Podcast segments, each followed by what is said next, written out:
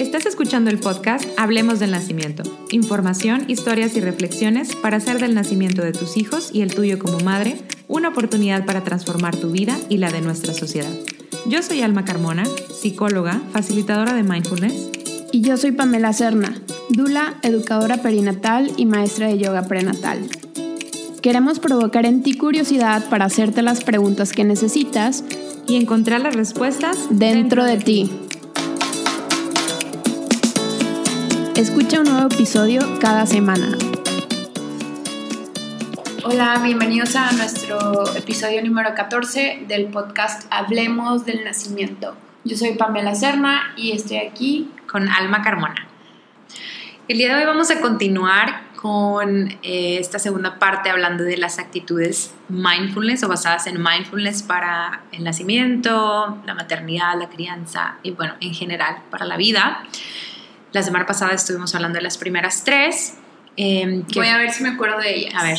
La primera era mente de principiante. La segunda era no juzgar. Okay. Y la tercera que vimos era la aceptación. Así es. Muy bien, Pamela. Si no la han escuchado, este, regresense al episodio anterior para que escuchen un poco de la introducción de qué son estas actitudes mindfulness eh, y nos escuchen hablar de las primeras tres, porque ahora vamos a empezar con la cuarta y vamos directo para allá. Muy bien, la cuarta actitud es dejar ir y como definición em, dice permitir o ceder ante lo que se presenta. Que creo que este es algo súper, me encanta porque luego lo ves mucho en redes sociales o incluso tu familia, amigos, así cuando algo está pasando es mucho de que suéltalo, déjalo ir, este, let it go. Let it go. Y me da mucha risa porque a veces algunas de las em, clientes con las que trabajo es de que, ¿cómo? O sea, pero ¿cómo? O sea, ¿cómo lo dejas ir? O sea, ¿cómo lo sueltas? Y pues bueno, como lo mencionaba en el, en el episodio pasado, Acuérdense que todo esto requiere práctica, o sea, si bien son actitudes con las que nacemos, pero con el tiempo nos vamos eh, vamos agarrando otro tipo de actitudes, otro tipo de creencias y, eso lo hace más complicado. Pero créanme que todo esto lo, traemos, o sea, este, está dentro de nosotros. ¿Y cómo podemos ir haciendo una mini práctica de dejar ir? O sea, así que un ejemplo bien tonto. Un ejemplo bien tonto. O sencillo. Sencillo. sencillo, por ejemplo, de mm, dejar ir. Em, a mí me gusta mucho escribir, entonces em, algo que luego recomiendo cuando eh, te está sucediendo em, o estás pasando por una experiencia, que usualmente cuando queremos dejar ir es algo que pues no, no nos está gustando tanto, ¿no?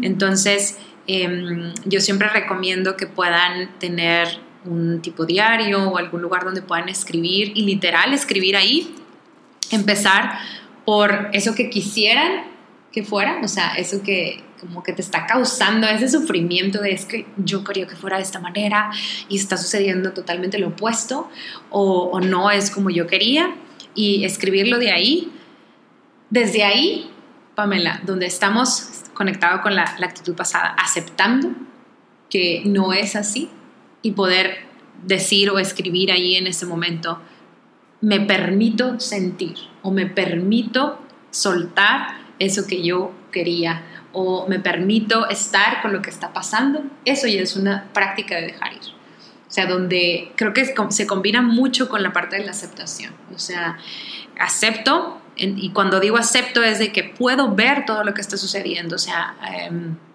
esta, esta frase como en español de abrazar o embrace, que no hay como una definición en español para simplemente estar con lo que sea y, dejar ir. O sea, el, sentido de, dejar ir también es em, no querer, más bien, es que estoy buscando las palabras adecuadas, porque el no querer ya estás como, como ahí cambiando, sino más bien el no buscar apegarte a eso positivo o, rechazar eso negativo que te está sucediendo. Entonces, em, para mí una práctica pudiera ser esa de, de escribir, Em, simplemente hablarlo a veces. Sí, yo pienso en ejemplos con hijos o con hijas ya y me, o sea, me pongo a pensar así como que, pues acabas de ponerle el vestido limpio a tu hija y Mm. se manchó de yogur de fresa o algo así. Y ya, o sea, como que lo dejo ir y ya no pasa nada. O la cambio, o sea, hago algo que no me apegue a este sufrimiento de que el vestido se manchó. O también me imagino a, a cualquier persona manejando y que alguien se te mete y te enojas y quieres perseguirlo para verle la cara y hacer cara de enojada. O meterte tú y rebasar. Es como cuando alguien se te mete y haces y o pasa cualquier cosa que no te guste, que bueno, ya, o sea, no me apego a esto que ya pasó, sino que lo dejo ir. O sea, son cosas muy radicalmente diferentes a lo que tú dijiste. Pero al final Sí, es no que son, son como más cotidianas. Sí. Eh, sí, yo hablé como, como ya un- un- una herramienta terapéutica, como es la escritura.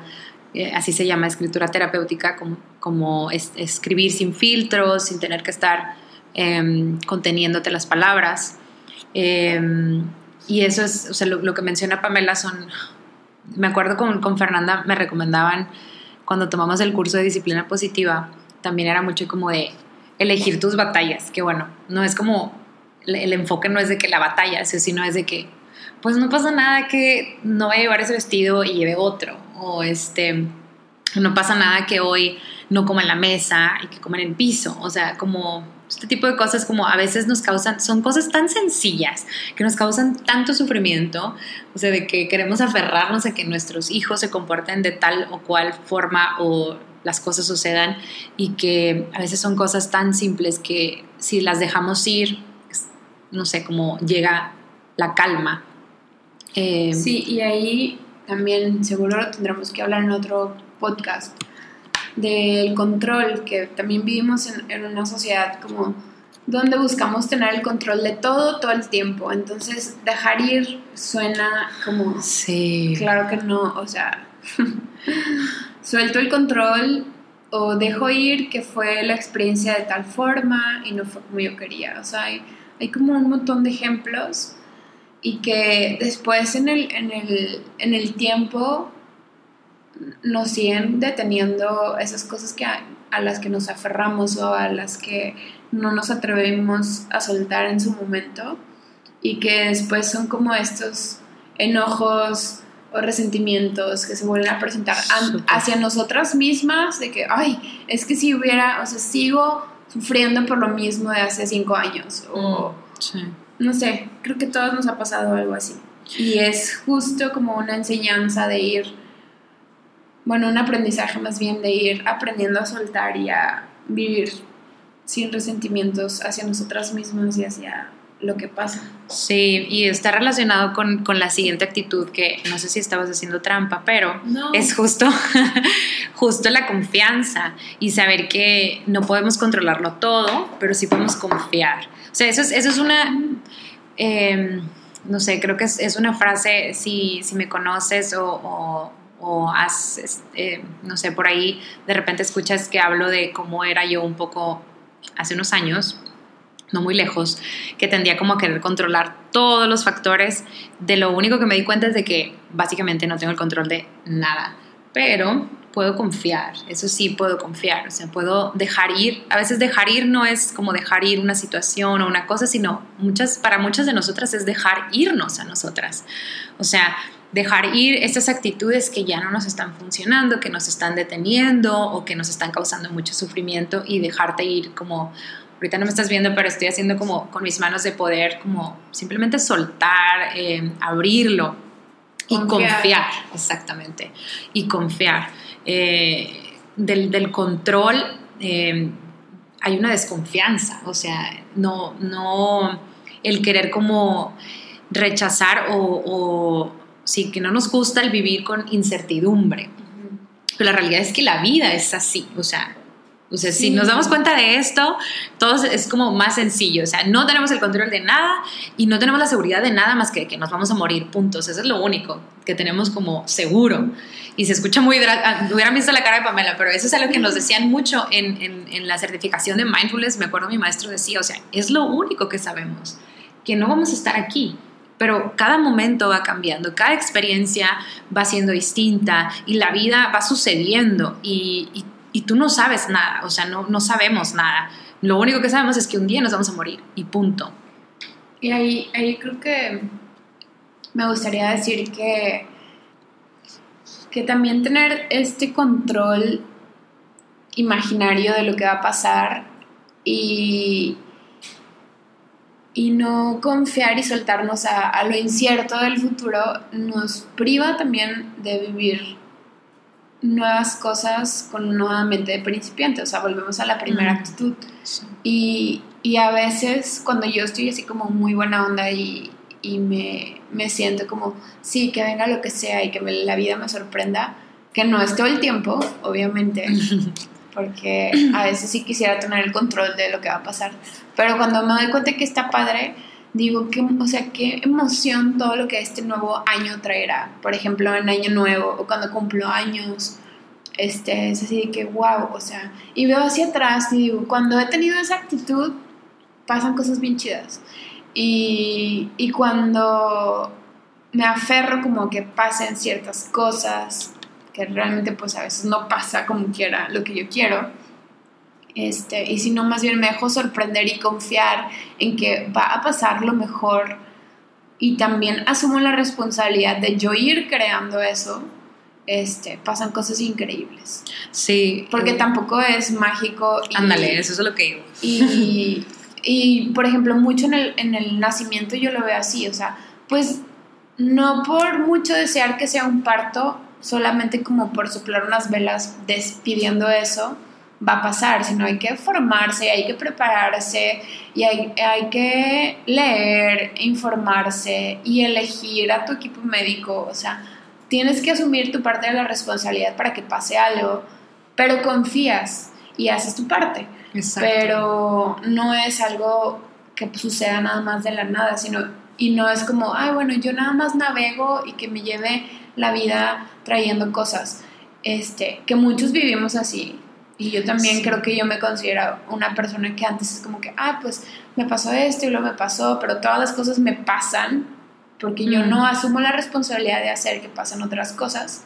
Sí. Este, y más bien cuando empiezas a asumir la responsabilidad y orientas tu energía, tus acciones, este, hacia algo que quieres con confianza y con aceptación de que no va a pasar exactamente como, como lo piensas, y disfrutando lo que pase y aprendiendo de las cosas que no te gustan tanto, etcétera, este, pasan cosas buenas. Sí, no es ni resignación ni conformismo, que son cosas muy diferentes.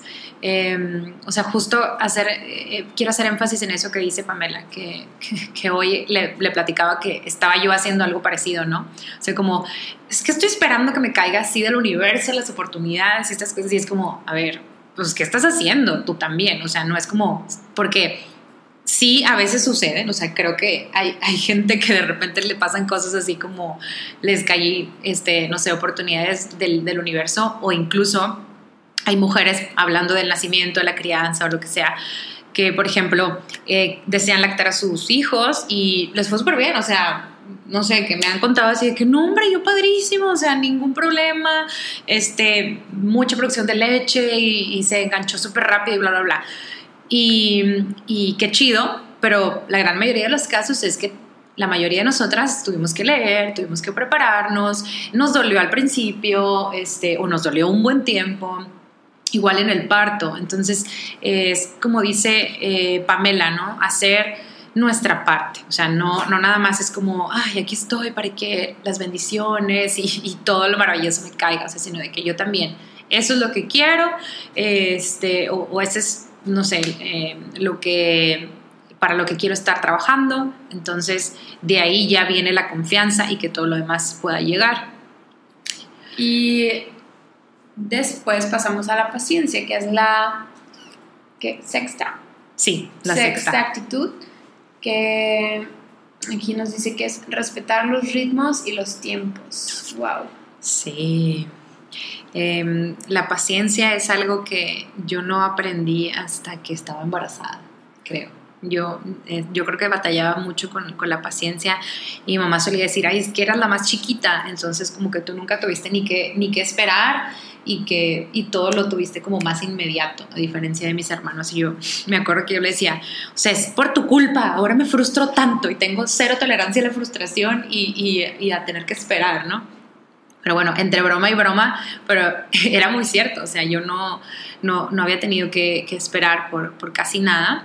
Y hasta que estuve embarazada eh, aprendí como a la paciencia, paciencia para que se me quiten las náuseas, o sea, era de lo primero, así como estos, estos primeros malestares que, que yo tuve, paciencia porque se pasaron de las 40 y la niña no tenía ni para cuándo, eh, y entender que son ritmos y tiempos, que justo esta es la definición que viene aquí de la paciencia, respetar los ritmos y los tiempos. Qué mejor ejemplo que el embarazo, eh, la lactancia tiene también su ritmo, tiene su tiempo, eh, la crianza, o sea, nuestros hijos nos enseñan que ellos tienen un ritmo totalmente distinto al de nosotros los adultos y creo que está totalmente, o sea, más, creo que sería un nivel así como totalmente superior a el ritmo de vida y el estilo de vida que llevamos en la sociedad actual. O sea, creo que es todavía mucho más alejado.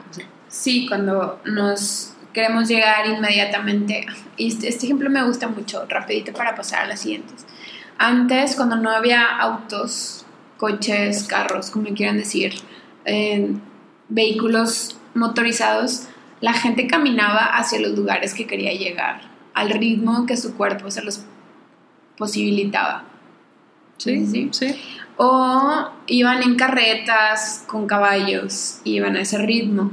Y, a, y después ya existen los carros. Este, y vamos de un lugar a otro a una velocidad que no es la velocidad natural. Este, y esto lo he aprendido de Luis, mi esposo, que está súper clavado en estos temas de movilidad. Pero Luego lo vamos a invitar. Pero me hace muchísimo sentido porque queremos hacer las cosas a un ritmo que no es natural. O sea, queremos llegar de un lugar a otro en 15 minutos y digo, qué bueno que puedo, porque si no, si tendría que caminar hasta la escuela de mi hija, que me queda a 15 kilómetros, pues nunca llegaríamos.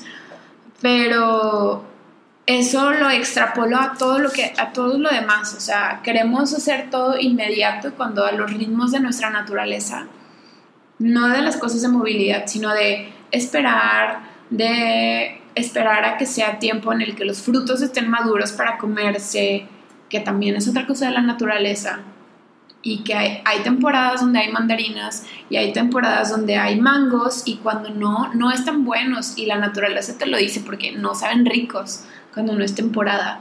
Entonces lo mismo con los bebés, con el embarazo, con muchas cosas, ¿no? Así como con los proyectos, cómo se van desarrollando, pero todo lo queremos inmediato, como muchas cosas tecnológicas que usamos, donde sí tenemos disponibilidad inmediata de muchas cosas, pero la vida no es tan así y por eso luego tenemos tantos problemas y tanta frustración, porque creemos que todo puede ser así de inmediato. Sí. Y los bebés nos enseñan a tener mucha paciencia. Y te puedes dar cuenta de, o sea, ahorita que dices eso del ejemplo de las frutas, la naturaleza, o sea, lo podemos observar en la naturaleza, está súper claro también, ¿no? O sea, eh, si no está listo, no está listo y punto.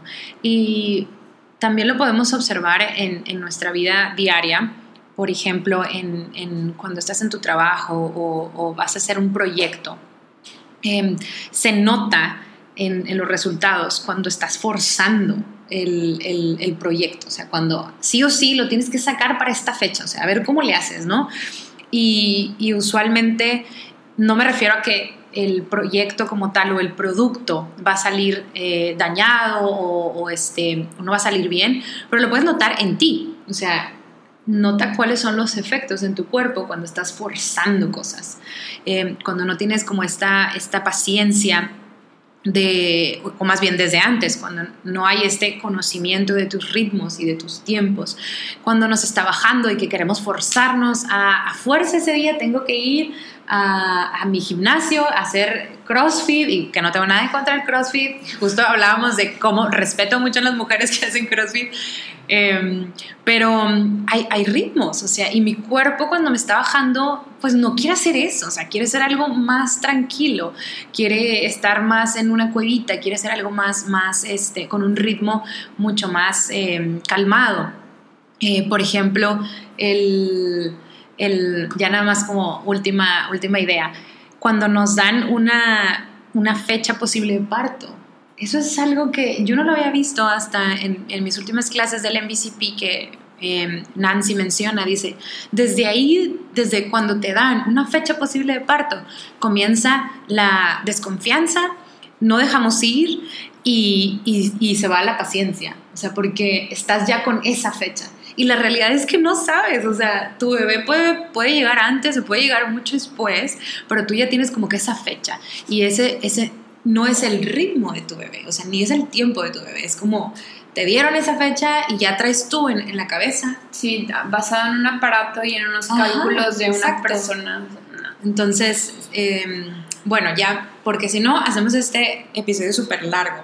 De ahí viene la siguiente actitud. La séptima, que es no esforzarse, que eso es muy, muy controversial, o sea, lo que está presente es suficiente y cuando el mundo nos enseña que nunca es suficiente, que sí. siempre puedes hacer más y esfuérzate un poquito más y todo ese tipo de comentarios que escuchamos en muchos ambientes sí. en los que estamos inmersos y inmersos todos. Simplemente eh, hace poco yo hacía una reflexión en cuanto a esta, esta frase de, de, de que seas tu mejor versión.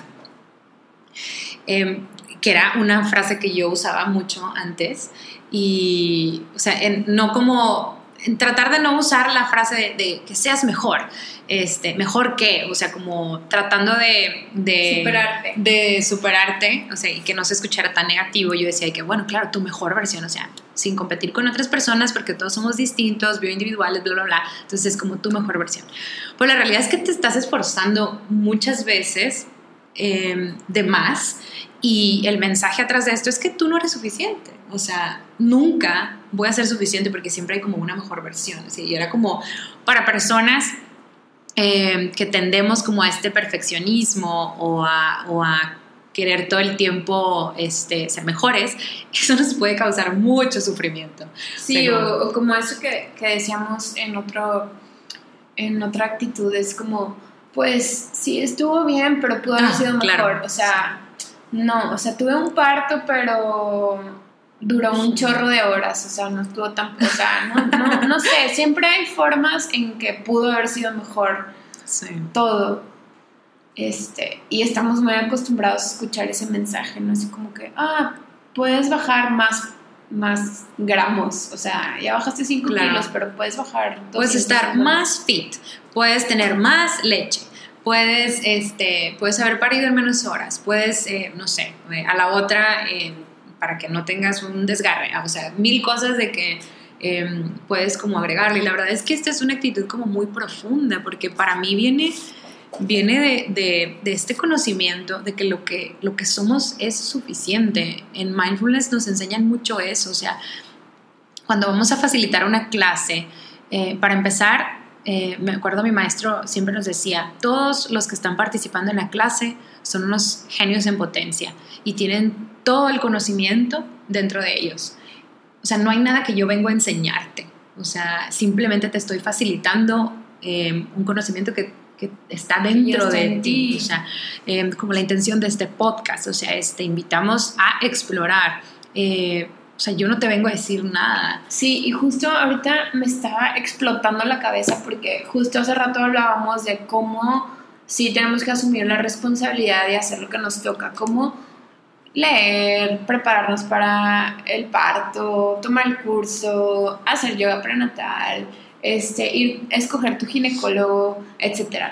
Y, y no está peleado con esto de no esforzarse, pero justo es partiendo de que la sabiduría de parir, hablando en el caso específico de dar a luz, está en nosotras porque tenemos un cuerpo de mujer y porque estamos embarazadas, es confiar en que tenemos esa sabiduría y todas estas cosas que hacemos, como tomar un curso, leer, este, lo que sea, va justo a reforzar esto que ya sabemos y como a darle luz, a incrementar nuestra confianza y a romper con todas esas creencias que no son nuestras, sino que han sido depositadas a través del tiempo en nuestra mente y que no nos permiten confiar. Entonces, no es que tenga que saber más que la otra para, sino es más bien como ir hacia adentro y observarnos y confiar y hacer lo que tenga que hacer para regresar esa confianza en nosotras mismas para poder parir.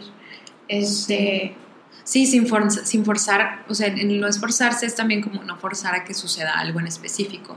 Y si, si, alguna vez has tomado una, una, clase de meditación conmigo, lo menciono, o sea, si tú haces un, un, un escáner corporal, si haces este, alguna meditación, atención a la respiración, con cualquier maestro de mindfulness seguramente te van a decir algo así como, y no es que queramos que pase algo en específico, o sea, meditando no es que queremos que de repente empieces a levitar o que llegue calma a tu vida o que llegue paz a tu corazón. O sea, es como lo que está presente, eso es suficiente.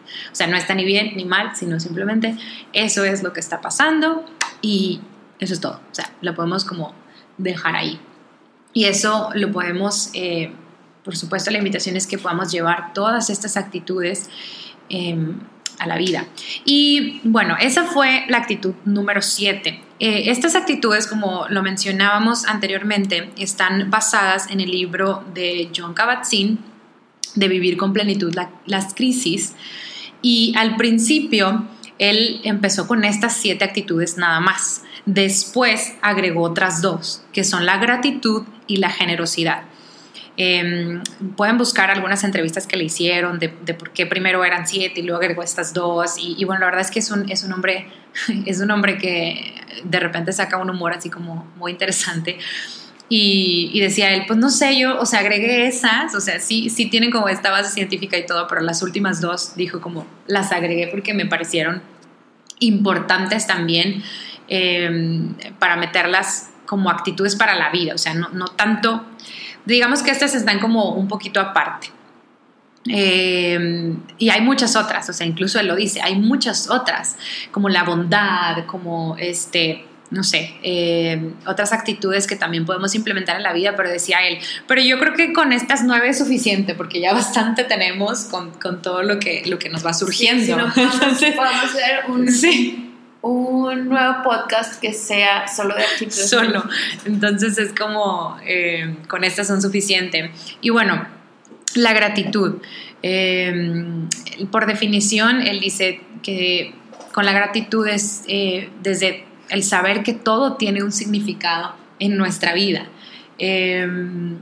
desde el agradecimiento es que podemos como darle una perspectiva distinta a lo que nos está sucediendo. Nuevamente, sin, sin querer forzar o idealizar que nos, no sea agradable o cómodo, pero sí definitivamente ustedes pueden hacer memoria. Estoy segura que, que la mayoría de nosotros hemos pasado por momentos difíciles o dolorosos, o sea, también puede ser como dolor físico y saber que, pues, realmente sí, o sea, después de esto, vino algo y hubo un aprendizaje o si no hubo un aprendizaje le dio un significado a X cosa que estaba sucediendo en mi vida. O sea, hablando del nacimiento y lo demás, cuando parí a mi hija, claro, fue doloroso, fue, fue muy doloroso eh, el parte del, del, parto, sin anestesia, sin analgesia y bla, bla, bla, claro, lo logré sentir así muy bien. Y tal vez en ese momento era como, ¿por qué estoy haciendo esto? O sea, no estoy segura de si voy a salir, pero al final era como, wow, o sea, eh, definitivamente eh, tiene un significado muy grande en mi vida. Así como hablando de más experiencias personales por seguirme ventilando, el divorcio de mis padres o el cambiarme, simplemente el, me acabo de cambiar de casa, o sea, el, haberme cambiado de casa fue incómodo, me tuve que adaptar, cosas salieron mal y en el momento era como, ay, no, o sea, em, como pensar en, ¿para qué todo esto? Y, y, llega un punto en donde te cae, ¿no? O sea, como el, el darte cuenta de, claro, o sea, esto tiene un significado. Entonces, desde la perspectiva del mindfulness, con la gratitud es que podemos llegar a encontrar este, este significado. ¿Quieres agregar algo, Pamela? No, te escuchaba y me encanta. Y creo que pues sí, la gratitud es algo que, que cabe para todo, toda la vida, todo el tiempo, siempre. Este, me gustaría pasar a la siguiente. Mm. Porque la gratitud también podemos hacer un solo episodio. Totalmente, sí. Y bueno, la última es la generosidad, que me intriga mucho porque esta no la he escuchado antes. Entonces quisiera escuchar tu explicación de a qué se refiere John Kabat-Zinn con la generosidad. Sí, cuando John Kabat-Zinn habla de generosidad, ahí sí habla un poco de estudios científicos em, donde se ha encontrado que la gente que, que hace o tiene actitudes generosas em, tiene un beneficio, digamos, emocional. O sea, y creo que no, o sea, no nada más John Kabat-Zinn, también cuando yo leía o escuchaba la entrevista que le hicieron, hay, hay, otra autora que me gusta mucho que se llama Gretchen Rubin y ella tiene algunos, eh, bueno, ella es, es, tiene su PhD y, y estudia mucho el tema de la felicidad. y hay muchos, muchos estudios que hablan de cómo el ser generoso, o sea, el cómo darle dar a los demás, dar a los demás automáticamente te, te, da a ti mismo, ¿sí? Y John Kabat-Zinn habla de la generosidad como esta parte de poder entregarte a la vida, entregar a la vida. Y mm, justo em, haciendo como, no sé, estoy, estoy recordando de en mis tiempos de soltera que tenía mucho más eh, tiempo libre o más bien tenía otras prioridades, em, que hacía voluntariados eh, era, es impresionante. O sea, si algunos de ustedes que nos están escuchando y han hecho uh, algún voluntariado o han participado en, en, algún proyecto, programa que, que, ayude de alguna forma, o, que entregues, donde entregues algo, energía, donde entregues trabajo, donde entregues eh, inclusive dinero eh, a, a, otras personas o algo que sabes que, que va a beneficiar a otros, automáticamente es como un un apapacho para ti misma, ¿no?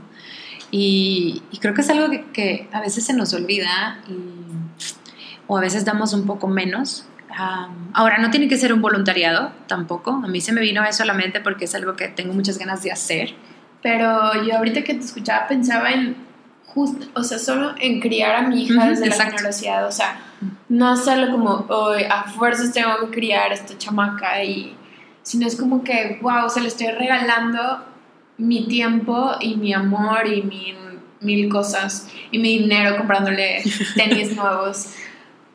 Pero hacerlo desde, desde la presencia y la generosidad, pues le da otro sentido, o sea, y me hace sentir como soy bien chida y soy una buena persona porque estoy, y más, más que, de, o sea, más bien desde la generosidad y no tanto desde la obligación o el cumplir con el deber ser o lo que sea, sino es como se convierte en otra cosa.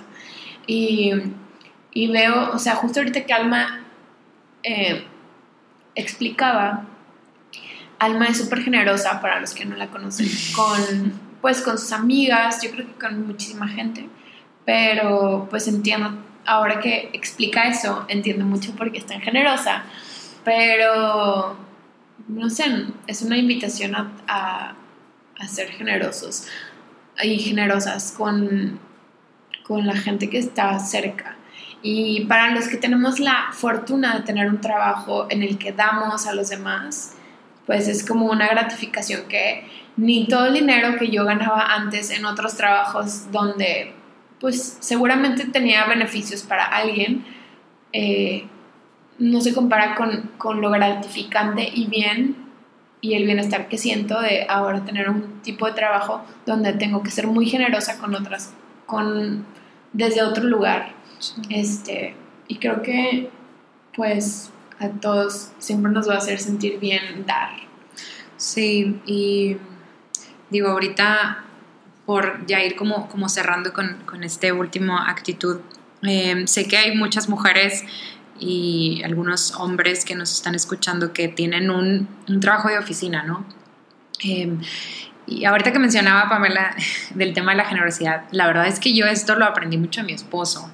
Eh, no era algo que yo tenía como muy, muy presente. De otros tipos de generosidad, o sea, el, voluntariado tal vez sí, pero él me enseñó como otras formas. Y si tú, tú estás en esta experiencia y, tal vez tienes un trabajo que sientes que no, no, no te está permitiendo ayudar de, la forma en la que tú quisieras, eh, creo que sí hay formas en donde puedes ser generoso con una causa o con un proyecto que, que te haga, que te haga clic, ¿no? Y me voy a ir súper ñoña, pero sí que te haga como un sentido en tu corazón. Y eh, para muchas de nosotras, tal vez es, como lo mencionaba Pamela, criar desde la generosidad de nuestros hijos, tal vez es eh, la atención hacia nuestros padres, hacia nuestros abuelos, si todavía los tenemos con vida, o simplemente es eh, ser generosa con las atenciones que tenemos con las otras personas, o sea, desde ser eh, escuchar atentamente a otras personas, desde el, el, cuidar nuestras palabras, el, hablando de este tema, por ejemplo, de la crítica o el juicio, o sea, no sé, desde ahí, o sea, de, desde cuidar que lo que digamos sea algo que, que le aporte a la otra persona también. Y, y bueno, nada más, creo que eh, espero que eh, terminen ustedes, estoy como muy conmovida con este tema de la, de la generosidad y, y creo que eh, con esto cerramos las actitudes de mindfulness. Como pueden ver, eh, todas aplican para nuestra vida. Por ahí les dimos también eh, muchos ejemplos que podamos aplicarlas en el embarazo, la maternidad, la crianza. Y si quieren tener más información, por supuesto, pueden escribirnos a Pamela y a mí. Eh, pueden mandarnos un, correo. Voy a poner nuestros correos ahí en, las notas del episodio. Y no me acuerdo si fue en este o en el pasado que, Pamela decía de cómo, cómo podemos como empezar a practicar o a, implementar más de esas actitudes de mindfulness. Y yo siempre, bueno, no siempre, pero sí les recomendaría que si no tienen idea de, del tema de mindfulness, una forma muy sencilla de iniciar es buscando mindfulness para niños. Está muy, muy digerido el tema. Eh, entonces, eh, como si empezamos con mindfulness para niños, es muchísimo más sencillo para nosotros comprenderlo, cómo poder aplicarlo y qué mejor si tienes hijos, que lo puedas aplicar ya, ya con ellos. Y, luego ya puedes ir como avanzando con, con otros autores eh, que, que, hablan de, de estos temas, pero ya para adultos. Muy bien, pues sí, vamos a explorar mindfulness para niños. Muchas gracias por escuchar este nuestro segundo episodio de las actitudes de mindfulness. Eh, esperamos que de nuevo se lleven la tarea de explorarlas en su propia vida y, y practicarlas poco a poco para irlas incorporando en nuestros estilos de vida más conscientes y presentes. Muchas gracias. Nos vemos. Nos vemos. A la próxima.